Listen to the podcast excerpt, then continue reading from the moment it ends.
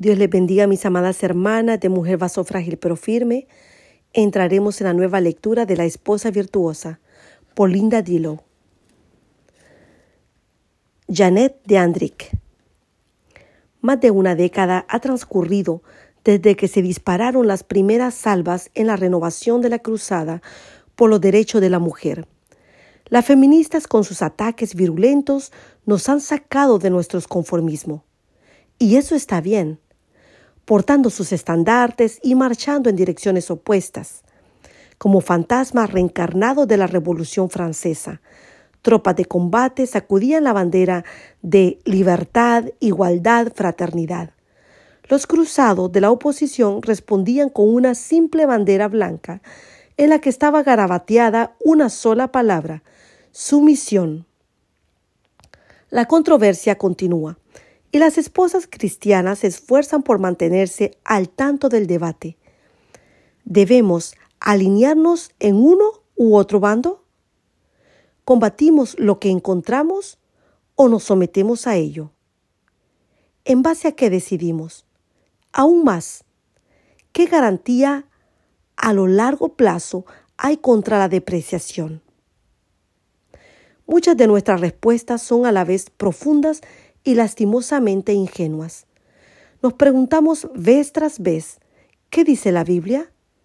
Cuando descubrimos lo que dice, nos quejamos de que no se adapta a la situación, de modo que tratamos de amoldarla a nuestras ideas preconcebidas, ya sea usando un estilo erudito de alto nivel, que tuerce el texto hasta que dice lo que queremos que diga, o una simplificación torpe que lleva a una reducción al absurdo.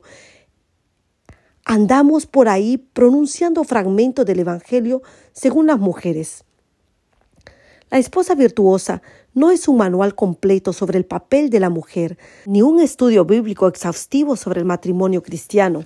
Es un manjar seleccionado, tejido con fibra práctica, para mujeres que quieren ser esposa en la forma simple que enseñan las escrituras en cualquier medio cultural. Tuve el privilegio de conocer a Linda Dillow no solo como esposa de un estudiante del seminario, sino como amiga y hermana en la fe en Jesucristo Señor nuestro. La he observado en su hogar tanto como frente al público, e inspira confianza en el observador, con una fortaleza serena que exhala la fragancia de la que habla la primera epístola de Pedro al referirse a la mujer combina la belleza interior con una increíble firmeza de convicción.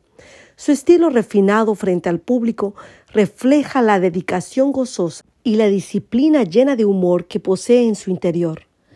Linda no predica, escribe en un estilo que no es técnico ni sarcástico, y sin embargo sus palabras son una aplicación inteligente y humana de lo que la Biblia le dice a las esposas.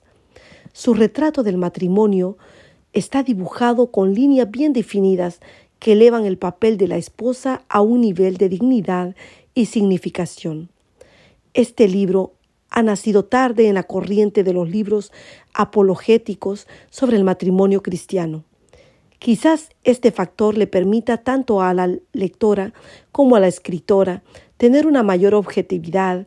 De cualquier forma, Toda persona que pese estas líneas será renovada con una fresca brisa por esta discusión sobre el matrimonio y el hogar, presentada en forma de lectura agradable y provechosa. Capítulo 1.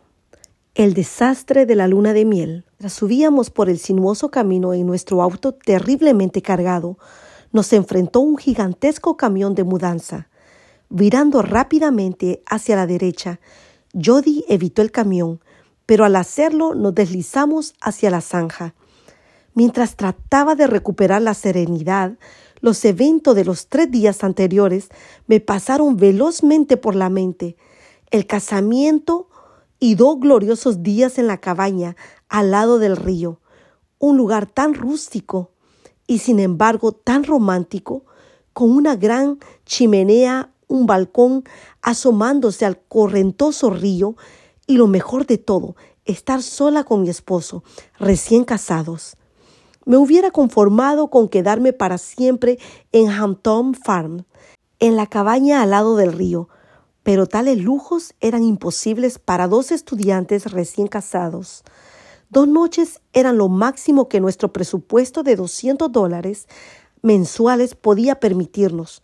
Por lo tanto, para prolongar nuestra luna de miel, habíamos decidido acampar.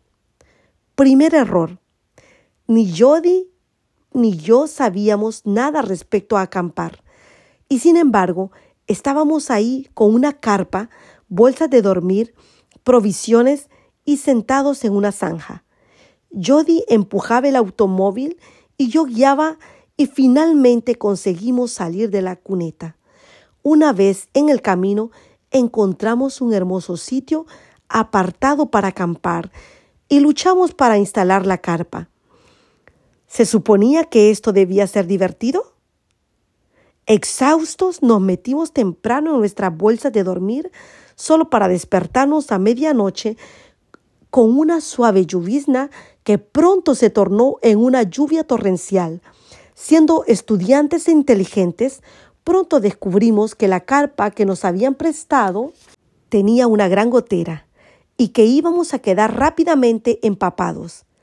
Qué hermoso final para nuestra tercera noche de luna de miel, desmantelando y empacando una carpa empapada en medio de una tormenta a la una de la madrugada, el clímax del romanticismo.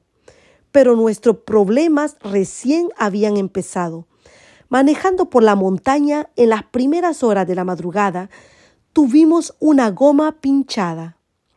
Yo sostenía la linterna y el paraguas mientras Jody cambiaba la rueda a la orilla del angosto camino. Me miró sonriendo y dijo, Querida, supongo que estas son las cosas que unen a un matrimonio. Miro hacia atrás ahora, después de trece años y tres hijos, y veo que ni Jody ni yo teníamos la menor idea de cuántas alegrías, tristezas y circunstancias ridículas nos llevarían a unirnos como una persona. Yo no tenía idea de todo lo que tendría que aprender sobre cómo amar a mi esposo, ni tenía conciencia de todas las habilidades de regañar que dormitaban dentro de mí. Me casé con Jody porque quería ser su amiga, su amante, su compañera para siempre.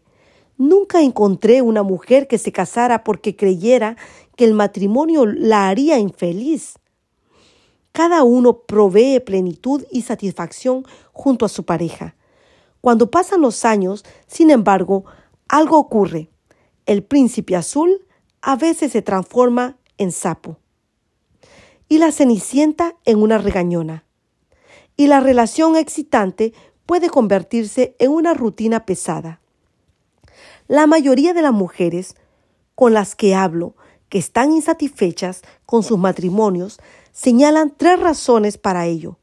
La primera es su esposo. Si solo fuera más afectuoso o más agresivo o más colaborador o más cualquier cosa, yo sería la esposa que debería ser. La segunda, sus circunstancias. Si viviera en una casa más grande o si no tuviera una casa tan grande para limpiarla, si tuviera un hijo o si no tuviera tantos hijos. Y por supuesto, si tuviéramos más dinero, podría ser una esposa mejor. La tercera razón, ella misma. Si solo fuera diferente, bella, delgada, talentosa, exitosa, inteligente, creativa, sexualmente atractiva, entonces podría ser la esposa del año. Pero yo soy yo, y el aburrimiento diario continuará. Ahí es donde nos equivocamos. A medida que leas estas páginas encontrarás sugerencias creativas para motivar a tu esposo, aconsejarlo y vivir por encima de tus circunstancias, y un plan con el que puedes empezar a ser la mujer, esposa y madre que añoras ser.